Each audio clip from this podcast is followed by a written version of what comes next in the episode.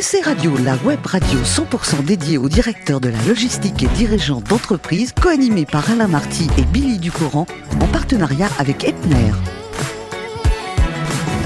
Bonjour à toutes et à tous, bienvenue à bord de SC Radio, la radio 100% consacrée à la supply chain. Vous êtes plus de 3900 directeurs de la logistique et dirigeants d'entreprises abonnés à nos podcasts. Nous vous remercions d'être toujours plus nombreux à nous écouter chaque semaine. Et évidemment, vous pouvez réagir sur nos réseaux sociaux et notre compte Twitter SC Radio-du-bas TV. À mes côtés, pour co-animer cette émission, Sébastien Videt, directeur marketing de et communication du groupe Epner. Mon cher Sébastien, bonjour. Bonjour Billy. Et bienvenue. Notre invité aujourd'hui, c'est Pascal Meyer, responsable transport international et douane, Chanel Parfum Beauté. Bonjour Pascal, comment allez-vous? Très bien, et vous-même? En pleine forme. Dès que j'entends Chanel, vous savez ce que c'est. Alors Pascal, vous êtes né le 2 mars 1967 à Strasbourg.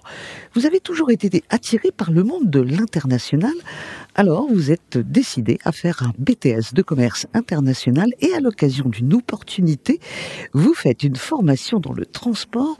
Parlez-moi de cette formation. Qu'est-ce qui vous a séduit dans cette formation? Déjà, c'était une formation complémentaire parce que c'est vrai que le BTS était un petit peu juste euh, en termes mmh. de niveau. Euh, mais ça permettait de rentrer dans la vie active. Hein. On, appellerait ça aujourd'hui de l'alternance, euh, ce qui à l'époque n'était pas forcément euh, très répandu et ça a permis effectivement de découvrir un métier parce qu'on a beau en entendre parler auparavant pendant ses études, ça correspond pas forcément à, la réalité. Donc ça a permis effectivement de, de, bien apprendre tous les métiers et toutes les facettes de ce métier-là. Alors il y a une société importante dans votre vie, c'est la société Gravelot. Vous nous avez expliqué qu'elle avait des difficultés à recruter rapidement des responsables de service et elle a décidé, ça c'est incroyable, de créer une pépinière de cannes qui serait disponible à l'avenant partout en France. Alors, vous étiez dans cette pépinière J'étais le premier euh, pépiniériste du. Et vous êtes resté euh, en couveuse, j'ai envie de dire, dans cette pépinière pendant combien de temps? Deux ans. Deux ans. Qu'est-ce que ça vous a apporté ah, ça apporte énormément parce que euh, c'était un déménagement euh, tous les quatre mois, donc une agence différente tous les quatre mois, un métier différent tous les quatre mois. Euh, il fallait bien sûr euh, s'organiser pour trouver un, un logement, se refaire des amis, des collègues, apprendre le métier en même temps.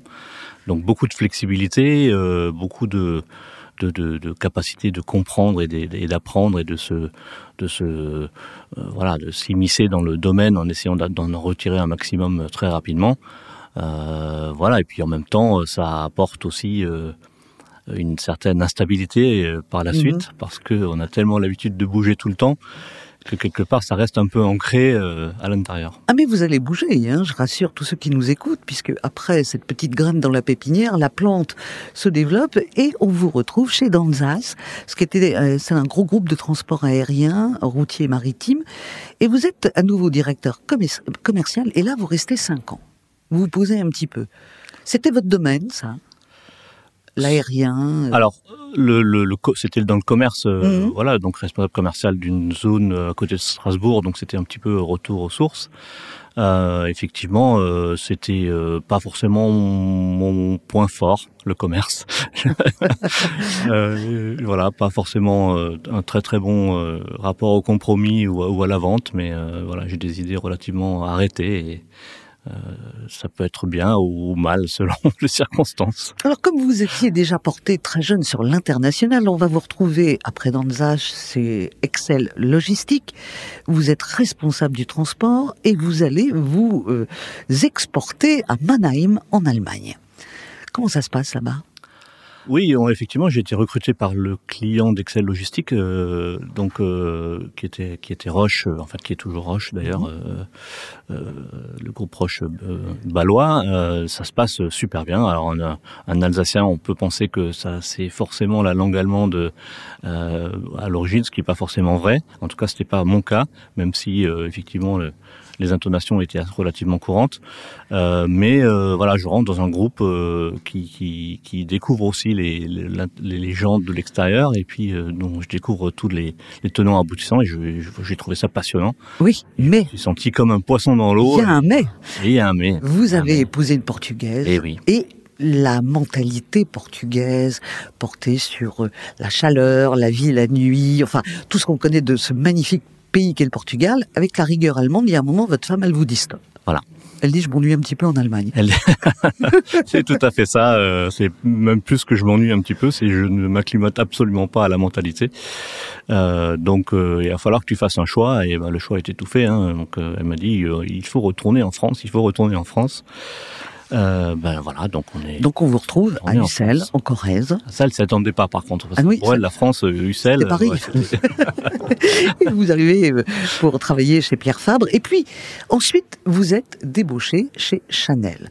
Euh, là, on se retrouve dans l'Oise, donc pas très loin de la capitale. Et pour vous, vous dites Chanel, c'est le luxe. Ah oui, ben, un autre univers. Ah, un univers de luxe et de moyens. Oui, oui, euh, effectivement, euh, le, le, déjà quand on entend l'entreprise euh, Chanel, on a tous des, des, voilà un petit peu des étoiles dans les yeux, même plus que ça.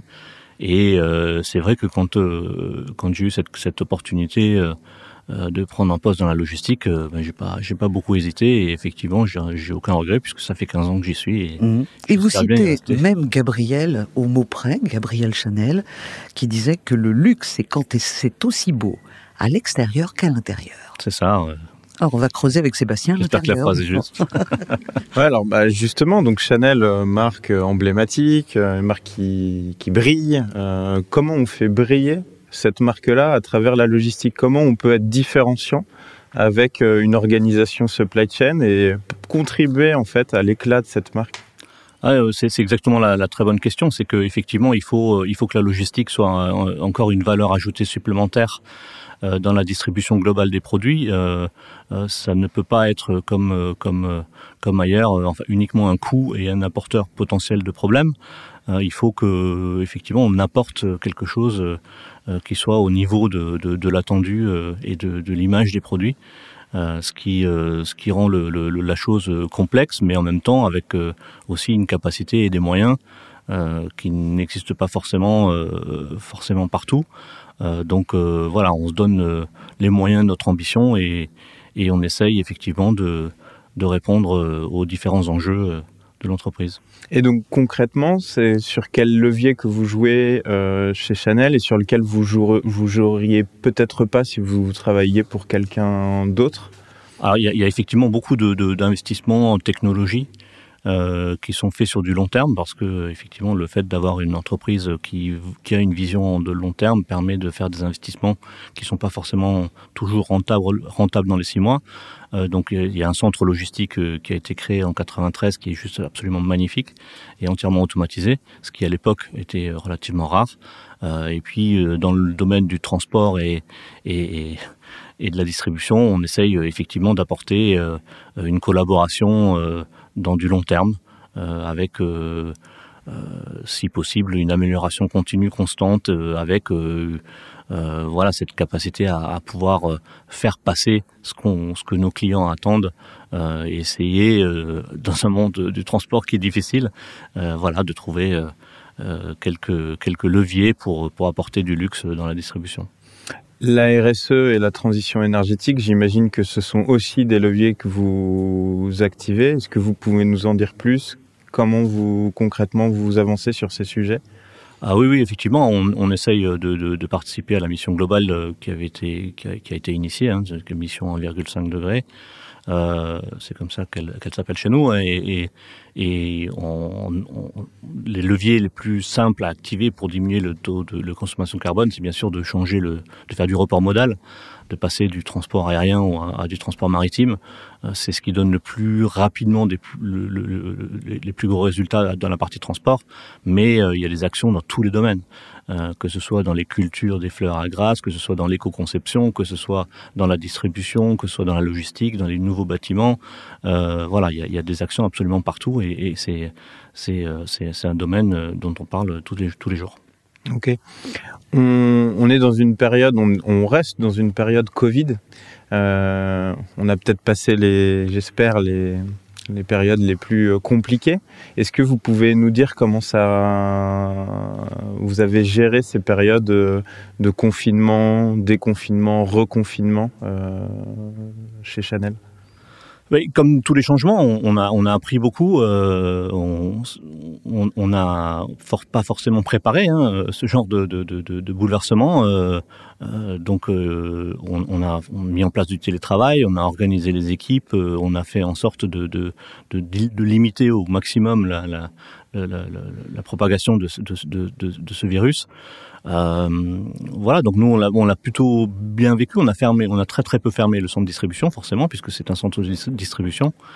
Euh, et puis euh, et puis euh, voilà, on a appris euh, à vivre avec euh, avec avec ce virus et on espère on espère que très rapidement on n'en parlera plus.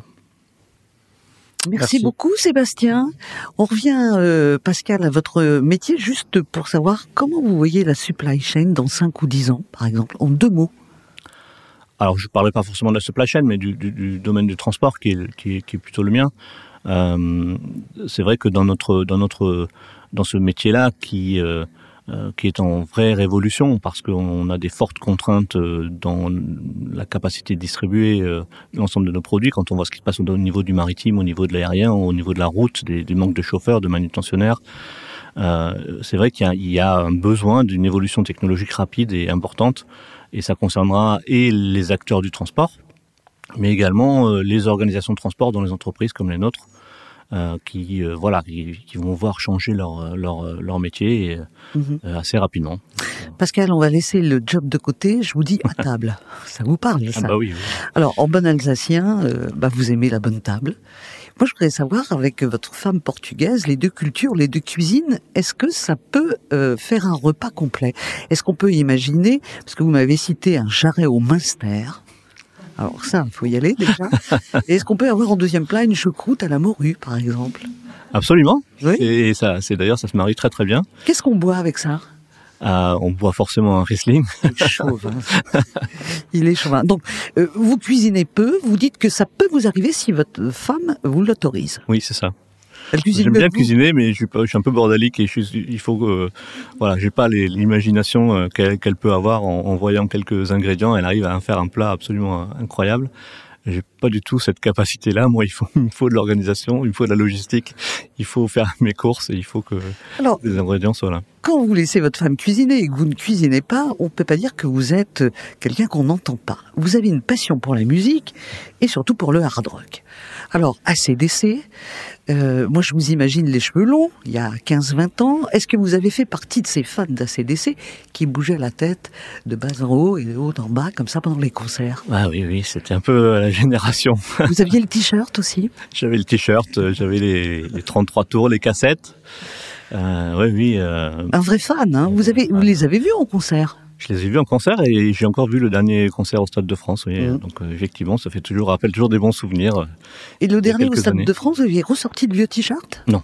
Ah, c'est dommage. Non. Ah ben non. Pas tout à fait. Il me va plus. Alors quand je dis que vous aimez le hard rock, c'est c'est rien de le dire. ACDC, d'accord. C'est un monument. Vous allez euh, une autre passion qui est peut-être beaucoup plus calme, j'allais dire dans la tête, c'est le golf. Oui. J'ai démarré il y a une dizaine d'années. Effectivement, mmh. cette petite balle blanche qui veut pas aller là où je voudrais qu'elle aille, c'est assez perturbant et, et, et effectivement, j'y passe pas mal de temps. Et comment il est votre swing alors? Et des fois, il faudrait que je le capricieux. retrouve. il est capricieux, effectivement. Parmi les grands joueurs de la planète, lequel vous a le plus inspiré? Tentez, je sais qu'on ne joue pas forcément comme un joueur qu'on admire, mais est-ce que vous êtes plutôt du style Gary Player, Jack Nicklaus ou Tiger Woods? Oh non, non, non, je non. pense qu'il y a un monde entre, un monde. Que, entre voilà, un, un, golfeur amateur euh, mm. euh, et ce que, ce que ces, ces gens-là ont pu réaliser ou peuvent réaliser encore aujourd'hui. C'est pas du tout le même sport, c'est pas du tout le même jeu. Qu'est-ce qui vous plaît dans ce jeu? C'est la concentration, c'est un peu la solitude, c'est la nature? Oui, c'est le défi, la solitude, la nature. Enfin, la solitude, non, la nature, oui. Euh, le, le, le, fait d'être dehors pendant quelques heures et, et, et d'essayer. Euh, ah, c'est quand même un peu fatigant, c'est un petit peu physique, hein, même si euh, on l'imagine pas forcément. Euh, voilà, donc c'est c'est c'est euh, tous ces éléments, le, le fait d'être à l'extérieur, dans la nature et, et de voir euh, cette ouais. petite balle bouger, c'est bien. Toute dernière passion, je vous emmène dans votre paradis, c'est l'île de Madère. Ah oui, ça c'est. Voilà, et le Portugal que vous adorez. Vous aimez tout dans ce pays. Ah non, c'est un pays magnifique. C'est vrai que c'est c'est un petit peu. Euh, enfin, ma femme est portugaise. Oui, mais vous dites que vous, vous aimez plus le Portugal qu'elle. C'est vrai. Vous dire. Je pourrais y aller à toutes les vacances, à toutes les opportunités, et elle, pas forcément. Elle voudrait découvrir d'autres parties de, l'Europe. Mais tout est bien au Portugal. C'est le, climat, l'art de vivre, la mentalité des gens. Ah oui, oui, c'est très. Euh, ils aiment manger, ils aiment faire la fête. Euh, le, climat est parfait. Euh, ils sont très accueillants, très gentils, très très aidants. Donc quand on quand on cherche des choses, non, non, effectivement, c'est. J'adore le Portugal. Alors méfiez-vous quand même parce que c'est pas CDC, c'est plus le fado, c'est une autre histoire. Le fado, c'est très beau, c'est très, très, beau. Un petit dîner à Lisbonne avec, euh, fados, c'est sympa. Merci beaucoup Pascal, merci également à vous Sébastien.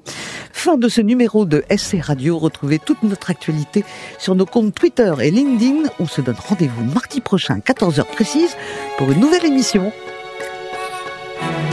SC Radio, la web radio 100% dédiée aux directeurs de la logistique et dirigeants d'entreprise en partenariat avec Epner.